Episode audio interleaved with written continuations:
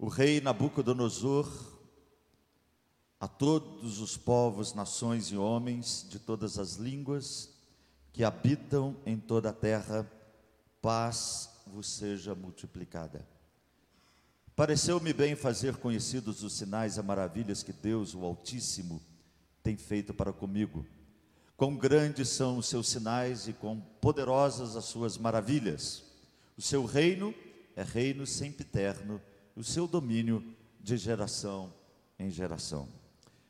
Eu, Nabucodonosor, estava tranquilo em minha casa e feliz no meu palácio. Tive um sonho que me espantou. E quando eu estava no meu leito, os pensamentos e as visões da minha cabeça me turbaram. Por isso, expedi um decreto pelo qual fossem introduzidos à minha presença todos os sábios da Babilônia, para que me fizessem saber a interpretação do sonho.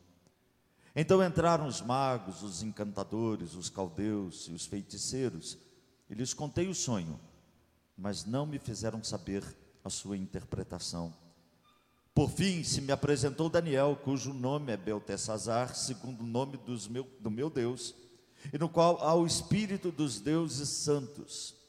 E eu lhe contei o sonho, dizendo: Beltesazar, chefe dos magos, eu sei que há em ti o espírito dos deuses santos, e nenhum mistério te é difícil. Eis as visões do sonho que eu tive, dize-me a sua interpretação. Eram assim as visões da minha cabeça quando eu estava no meu leito. Eu estava olhando e vi uma árvore no meio da terra, cuja altura era grande. Crescia a árvore e se, tornara, se tornava forte, de maneira que a sua altura chegava até o céu e era vista até os confins da terra. A sua folhagem era formosa, o seu fruto abundante, e havia nela sustento para todos. Debaixo dela os animais do campo achavam sombra e as aves do céu faziam morada nos seus ramos e todos os seres viventes se mantinham dela. No meu sonho, quando eu estava no meu leito, vi um vigilante, um santo, que descia do céu, clamando fortemente, dizendo: Derribai a árvore, cortai-lhe, cortai-lhe os ramos, derriçai-lhe as folhas e espalhai o seu fruto Afugentem-se os animais de debaixo dela e as aves dos seus ramos. Mas a cepa, com a raiz, deixai-a na terra, atada com cadeias de ferro e de bronze na erva do campo. Seja ela molhada do orvalho do sol, do céu, e a sua porção seja como uh, os animais, a erva da terra. Mude-se-lhe o coração, para que não seja mais coração de homem, e lhe seja dado coração de animal e passem sobre ela sete tempos. Esta sentença por decreto dos vigilantes e esta ordem por mandato dos santos, a fim de que o eh, conheçam os viventes que o Altíssimo tem domínio sobre o reino dos homens e o dá a quem quer, e até o mais humilde dos homens constitui sobre eles. Isto vi eu, rei Nabucodonosor, em sonhos Tu, pois, Beltesazar, dize a interpretação, porquanto todos os sábios do meu reino não me puderam fazer saber a interpretação, mas tu podes, pois há em ti o espírito dos deuses santos. Então Daniel, cujo nome era Beltesazar, esteve atônito por algum tempo, e os seus pensamentos o turbavam. Então lhe falou o rei, disse Beltesazar: Não te perturbe o sonho nem a sua interpretação. Respondeu Beltesazar e disse: Senhor meu, o sonho seja contra os que te têm ódio, e a sua interpretação para os teus inimigos. A árvore que viste, que cresceu e se tornou forte, cuja altura chegou até o céu e que foi vista por toda a terra, cuja folhagem era formosa e o seu fruto abundante, e em que para todos havia sustento, debaixo da qual os animais do campo achavam sombra, e em cujos ramos as aves do céu faziam morada. És tu, ó Rei, que cresceste e vieste a ser forte. A tua grandeza cresceu e chega até o céu, e o teu domínio até a extremidade da terra. Quanto ao que viu o rei, um vigilante, um santo que descia do céu e que dizia: Cortai a árvore e a destruía mas a cepa com as raízes deixai na terra, atada com cadeias de ferro e de bronze na erva do campo, seja ela molhada do orvalho do, do céu, e a sua porção seja com os animais do campo, até que é, passem sobre ela sete tempos. Esta é a interpretação, ó rei, e este é o decreto do Altíssimo, que virá contra o rei, o meu senhor. Serás expulso de entre os homens, e a tua morada será com os animais do campo, e dar-te-ão a comer ervas como os bois e serás molhado do orvalho do, sol, do céu, e passar-se-ão sete tempos por cima de ti, até que conheças que o Altíssimo tem domínio sobre o reino dos homens e o dá a quem quer. Quanto ao que foi dito, que se deixasse a cepa da árvore com as suas raízes, o seu reino tornará a ser teu, depois que tiveres conhecido que o céu domina. Portanto, ó Rei, aceita o meu conselho e põe termo pela justiça em teus pecados e em tuas iniquidades, usando de misericórdia para com os pobres, e talvez se prolongue a tua tranquilidade. Todas estas coisas sobrevieram ao rei Nabucodonosor. Ao cabo de doze meses, passeando sobre o palácio real da cidade de Babilônia, falou o rei e disse: não é esta a grande Babilônia que eu edifiquei para a casa real com o meu grandioso poder e para a glória da minha majestade? Falava ainda o rei, quando desceu uma voz do céu. A ti se diz, ó rei Nabucodonosor, já passou de ti o reino. Serás expulso de entre os homens, e a tua morada será com os animais do campo. E far-te-ão comer ervas como os bois, e passar-se-ão sete tempos por cima de ti, até que aprendas que o Altíssimo tem domínio sobre o reino dos homens e o dá a quem quer. No mesmo instante, se cumpriu a palavra sobre Nabucodonosor, e foi expulso de entre os homens, e passou a comer erva como os bois. O seu corpo foi molhado do orvalho do, do céu, até que, é, até que lhe crescessem cresceram os cabelos como as penas das águias e as suas unhas como a das aves. Mas ao fim daqueles dias, eu, Nabucodonosor, levantei os olhos ao céu, tornou-me a vir o entendimento, e eu bendisse o Altíssimo e louvei e glorifiquei ao que vive para sempre, cujo domínio é sempre eterno e cujo reino é de geração em geração. Todos os moradores da terra são por ele reputados em nada. E segundo a sua vontade, ele opera com o exército do céu e os moradores da terra. Não há quem lhe possa deter a mão, nem lhe dizer que fazes Tão logo me tornou a vir o entendimento, também para a dignidade do meu reino, tornou-me a vir a minha majestade e o meu resplendor. Buscaram-me os meus conselheiros, os meus grandes, fui restabelecido no meu reino e a mim se me ajuntou extraordinária grandeza. Agora, pois, eu, Nabucodonosor, Louvo, exalço e glorifico ao Rei do céu, porque todas as suas obras são verdadeiras e os seus caminhos justos, e pode humilhar aos que andam na soberba. Que Deus abençoe a sua palavra. Daniel é um livro maravilhoso. Eu gosto muito do versículo lá de Daniel 2, quando Daniel fala que é Deus quem muda o tempo e as estações remove reis, estabelece reis. Deus é o Deus soberano da história. E aqui nós estamos diante de um texto em que um grande rei, Nabucodonosor, reconhece isso. As duras penas, mas reconhece. Vamos entender o texto, lembrando do contexto, da história. Nabucodonosor havia se tornado o soberano da terra, está dito lá no capítulo 1, o homem mais poderoso da terra na época. Era isso um homem Nabucodonosor. Se você lê o texto, você vai acompanhando a história. No, no, segundo ano do seu reinado, o rei Nabucodonosor sonhou com uma grande estátua. No 18 oitavo ano do seu reinado, Nabucodonosor construiu uma imagem de ouro. Sob a ameaça de morte, ele ordenou que todos adorassem a imagem. Nabucodonosor se tornou um grande rei, conquistador, foi confrontado por Deus por várias vezes. E agora, aqui nesse texto, depois de 40 anos, provavelmente, do seu reinado, o rei teve um segundo sonho. E o rei sonhou com uma árvore. Ele havia edificado a cidade, construído o seu palácio, diz o capítulo 4, verso 4 e 30.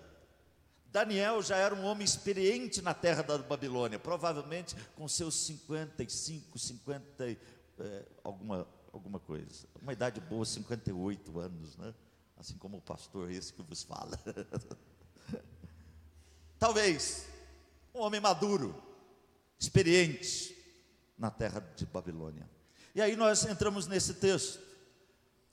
E esse texto é muito interessante, porque Nabucodonosor conta a sua história. E ele conta a história contra ele mesmo.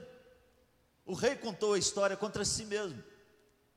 No verso 1, o texto diz que ele faz uma saudação inicial. No verso 2 e 3, ele faz uma espécie de conclusão antecipada daquilo que ele vai dizer. E no restante do texto, ele narra como chegou a essa conclusão. Ele estava tranquilo no seu palácio, diz o verso 4, tranquilo, um homem poderoso, construiu tudo aquilo. No verso 5, o texto diz que ele novamente foi perturbado por um sonho, porque isso aconteceu lá no capítulo 2, só que agora ele está meio mais maleável do que no capítulo 2. Do verso 6 a 7, o texto diz que os sábios da Babilônia não puderam interpretar o sonho, como também havia acontecido no passado.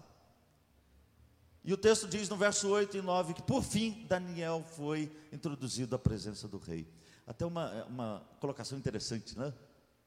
Por que, que Nabucodonosor não procurou primeiro Daniel? Sendo que ele sabia que Daniel podia interpretar o sonho.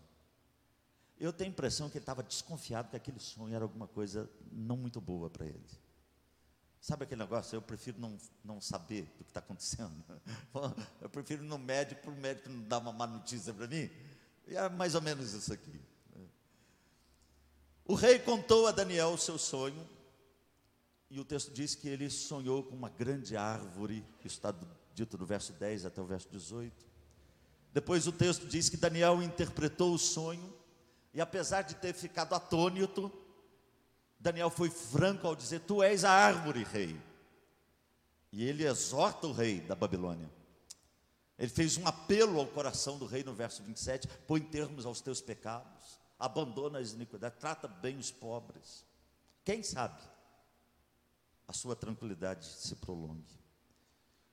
Verso 28 a 30 diz que um ano depois, o sonho caiu no esquecimento de Nabucodonosor. Mas Deus não se esqueceu da sua palavra e veio uma ordem do céu e cortou a árvore, derrubou Nabucodonosor, e aquele homem poderosíssimo se tornou uh, um homem louco, alucinado, se comportando e vivendo como um bicho, um animal. Qual que é o propósito de tudo isso? Próprio Nabucodonosor vai dizer: até que conheças que o Altíssimo tem domínio sobre o reino dos homens e o dá a quem quer. Isso é uma fala de Daniel, mas ele repete isso. No fim daqueles dias, o texto diz que o rei se curvou diante do Altíssimo e lhe rendeu glórias. Nabucodonosor se converteu? Não sei, parece que sim. Muito diferente das conclusões que ele chegou em textos anteriores mas aqui ele se rende ao Deus Altíssimo. O tema que eu quero abordar com os irmãos nessa noite, à luz de toda essa história interessantíssima, é esse tema: o domínio do Altíssimo. O domínio do Altíssimo. Como isso é importante para nós, irmãos, que vivemos dias difíceis, às vezes lutando contra uma enfermidade, às vezes passando por momentos de desemprego, de desesperança, sem saber o que vai acontecer com a nossa vida. Como é bom saber que o domínio do Altíssimo é uma realidade, que o céu domina, que o Senhor Jesus é Rei, não só porque um dia entrou triunfantemente em Jerusalém, e as pessoas aclamaram, mas porque Ele de fato é o Rei dos Reis e Senhor dos Senhores, e Ele é quem domina todas as coisas. Não há nada nesse mundo, nesse universo, que corre livre e solto. Como disse o Spru, não existe nenhuma molécula correndo livre nesse universo. Deus é soberano, Ele é o Altíssimo, e Ele tem domínio não só sobre o universo, mas sobre a história, e a sua, a minha história. E nós precisamos reconhecer isso. Esse é o propósito da minha mensagem. Primeiro, mostrar os danos causados quando nós não reconhecemos, e convocar a todos ao arrependimento.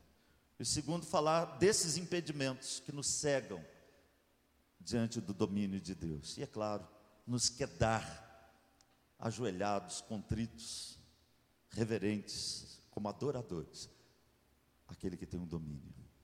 O domínio do Altíssimo. Em primeiro lugar, eu quero falar o que, que pode nos impedir de aprender isso, no exemplo de Nabucodonosor.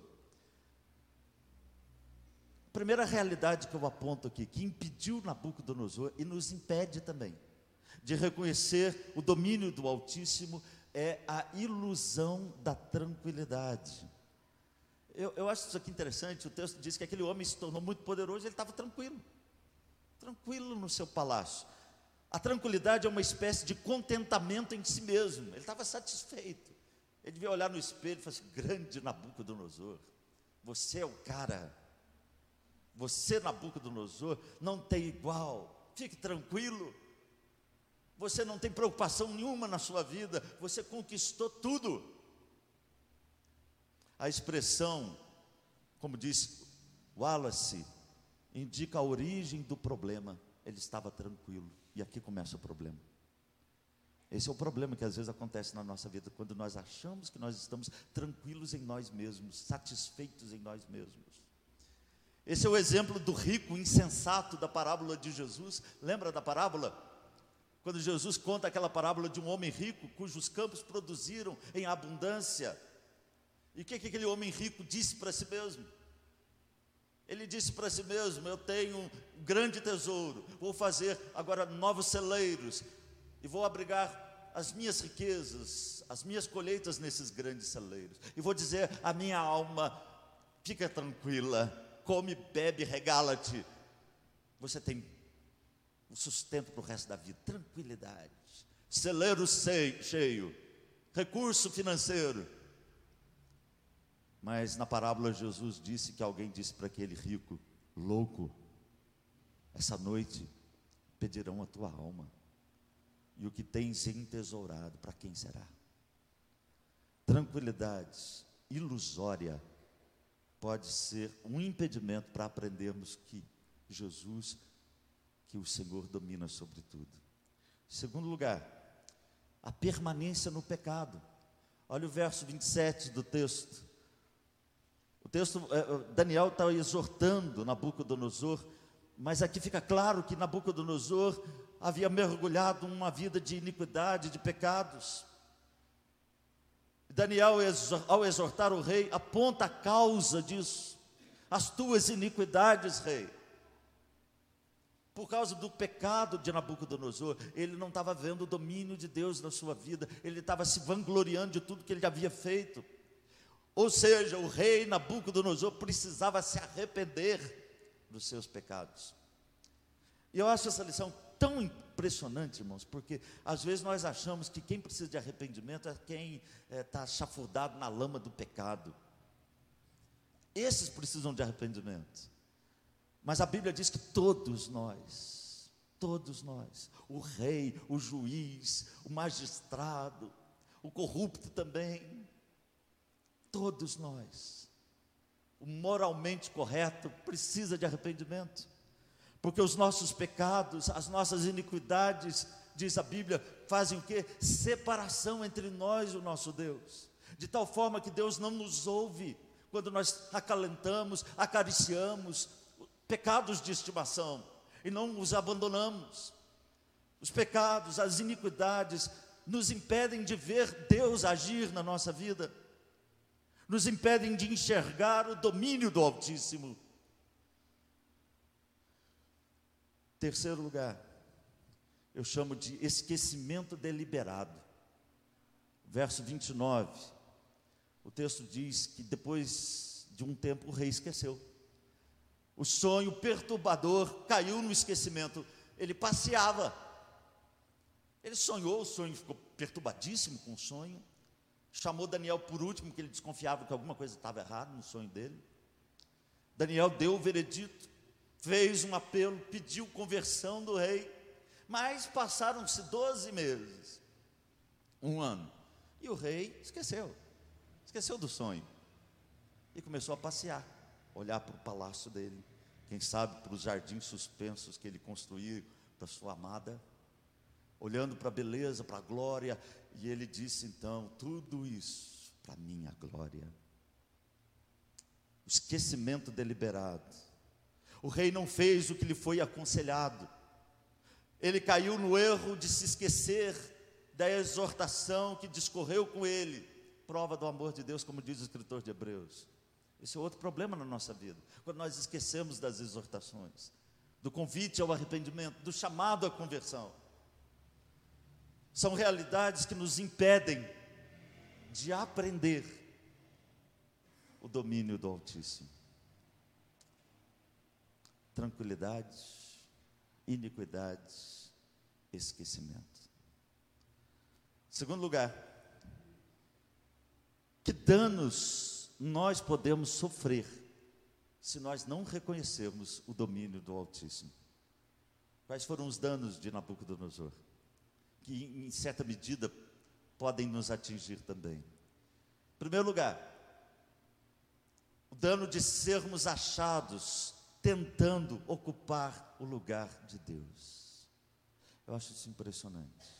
Verso 30, o texto diz: Falou o rei, disse: Não é esta a grande Babilônia que eu edifiquei para a casa real, com meu grandioso poder e para a glória da minha majestade. Nabucodonosor começou a se endeusar, a ocupar ou procurar ocupar o lugar de Deus. O rei diz ter edificado a grande Babilônia para a sua glória. Irmãos, nós não podemos ficar como ele, ou nós podemos ficar como ele, melhor dizendo, se nós não transferimos para Deus a honra e o louvor. Deixa eu explicar isso melhor. Esse foi o erro de Satanás. A Bíblia, nesse texto de Isaías, a, a maioria dos comentaristas atribuem isso a Satanás. Alguém que tinha uma grande glória e que quis ser maior do que o Altíssimo, quis ocupar o lugar de Deus e caiu. A Bíblia diz que essa foi a tentação no Éden, de ser como Deus. E eles caíram. Homem algum pode se arvorar das suas conquistas e querer ocupar o lugar do Altíssimo. A história mostra, irmãos, que esse é um dos piores danos ser achado tentando ocupar o lugar de Deus. É por isso que atores, artistas, pessoas famosas, que quando começam a ser idolatradas, ou se enveredam pelas drogas, ou caem numa tristeza profunda e se desesperam, porque eles estão ocupando às vezes um lugar que ninguém tem o poder, a capacidade, a força, a condição de ocupar o lugar de Deus. Esse é um grande perigo. Segundo, sermos acometidos, e eu vou usar uma palavra aqui, de zoa, zoantropia. Sabe, pastor, o que é isso? Não está no texto. o que é zoantropia? É uma doença mental em que o homem acredita ser um animal. Será que isso pode acontecer com a gente? Eu vou mostrar que sim. Talvez não como Nabucodonosor. Ele, ele pegou uma doença terrível, ele, Deus castigou ele. Nabucodonosor passou a se comportar como um animal. Verso 33. Verso 16 diz que o coração dele foi mudado. O homem mais poderoso da terra caiu. Foi cortado, começou a, a se comportar como um boi no pasto, como um bicho, como um animal. E, e, veja bem, ele, ele não se tornou um cachorrinho de madame. Porque às vezes é até bom ser cachorrinho de madame. Né? É muito bem tratado hoje. Né? Esses dias eu vi que saiu uma lei que não podem soltar fogos de artifício, não por causa dos bebês, dos doentes, dos enfermos, mas por causa dos cachorrinhos. Por causa dos cachorrinhos, tadinho, né? Tadinho. Então, virar um cachorrinho até às vezes é bom, né? É bem tratado. Não é esse tipo de coisa que aconteceu. Ele virou um bicho, um bicho. Olha que interessante, irmãos. E eu quero trazer isso para uma realidade nossa. Quando nós não aprendemos o domínio do Altíssimo, quando nós não aprendemos que Deus domina, nós podemos nos comportar como irracionais. O salmista, no Salmo 73, verso 22, ele diz: Eu era como irracional. Leia o contexto. Ele começou a achar que Deus tinha esquecido dele, que Deus estava fazendo os outros prosperarem. E ele, um servo de Deus, estava abandonado por um Deus que não, não regia a história. E aí o texto diz que ele entrou no santuário de Deus e atinou com o fim dos, dos ímpios. E aí ele diz: Eu era como um irracional. Quando nós não reconhecemos o domínio do Altíssimo, sabe o que pode acontecer? Podemos precisar de freios, como os cavalos, diz o salmista. Quem sabe, quando nós não reconhecemos o domínio do Altíssimo, nós precisamos entrar na escola das formigas. Vai ter com a formiga preguiçoso. Se não reconhecemos o domínio do Altíssimo, quem sabe vivemos então ansiosos e precisamos ouvir o sermão dos pardais, ou nos devorar mutuamente como feras que não reconhecem o domínio do Altíssimo. Mas em terceiro lugar, o que que esse aprendizado exige de nós? Eu quero terminar com essa, esse ponto positivo do texto. Tá? O que que o aprendizado do domínio do Altíssimo requer de nós? Primeiro,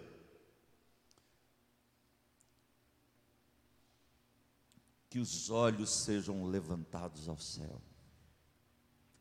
Foi quando o rei olhou para o céu.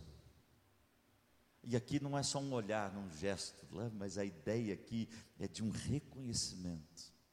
Quando ele olhou para o céu, voltou o seu entendimento quando Nabucodonosor tirou os olhos de si mesmo, quando ele tirou os olhos do espelho, quando ele tirou os olhos da sua glória e quando ele contemplou o Altíssimo, voltou o entendimento.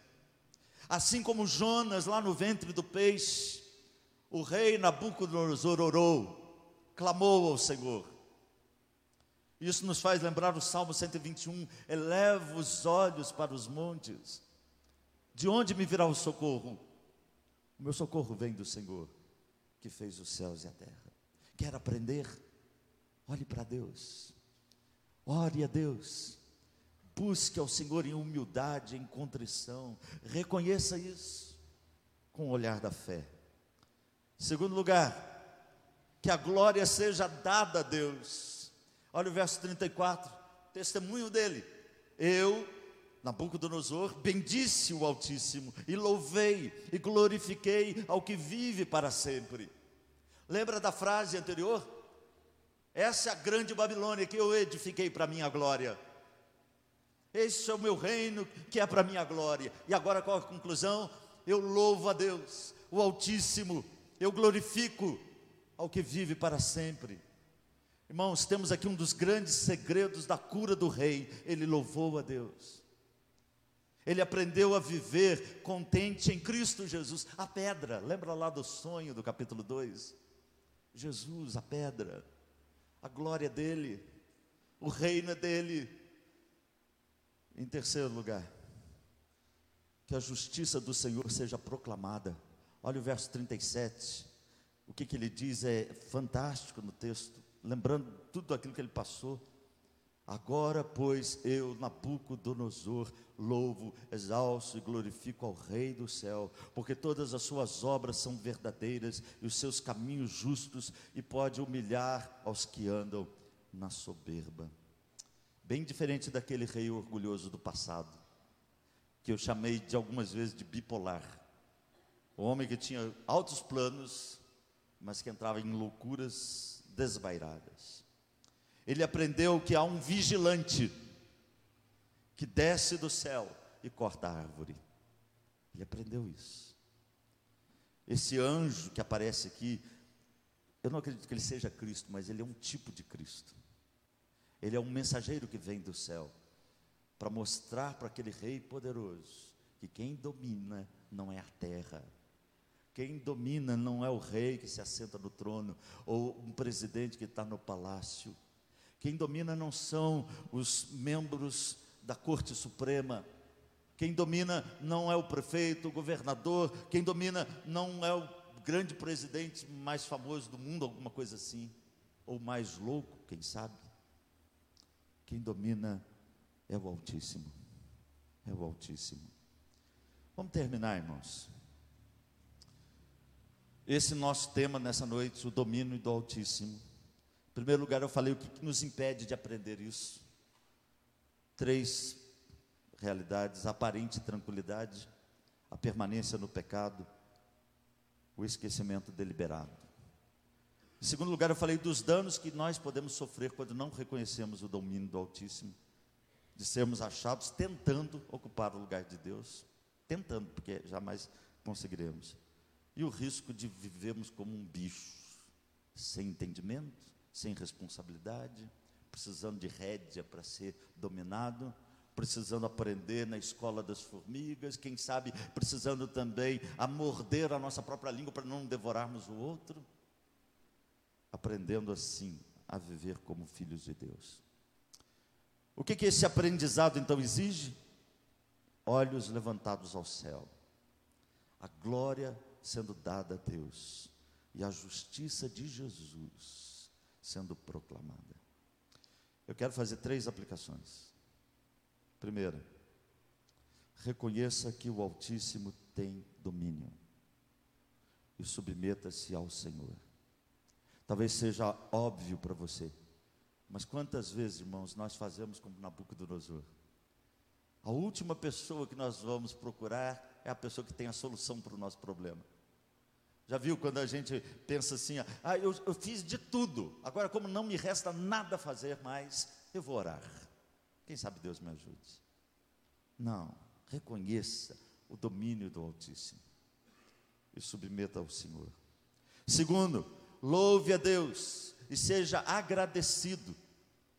Como diz a Bíblia, aprenda a viver contente nele, em Jesus Cristo. E terceiro, entregue a sua vida ao justo e justificador, Jesus Cristo. Porque é assim que o texto termina, falando da justiça de Deus, dos justos, daquele que Deus salva, daquele que Deus restaura. É assim que termina terminamos a história de Nabucodonosor. No capítulo 5 é outro rei. Nabucodonosor passou, morreu, não sei de fato se ele se encontrou com Jesus, parece que sim. E assim é a vida. Os reis se levantam, os reis morrem,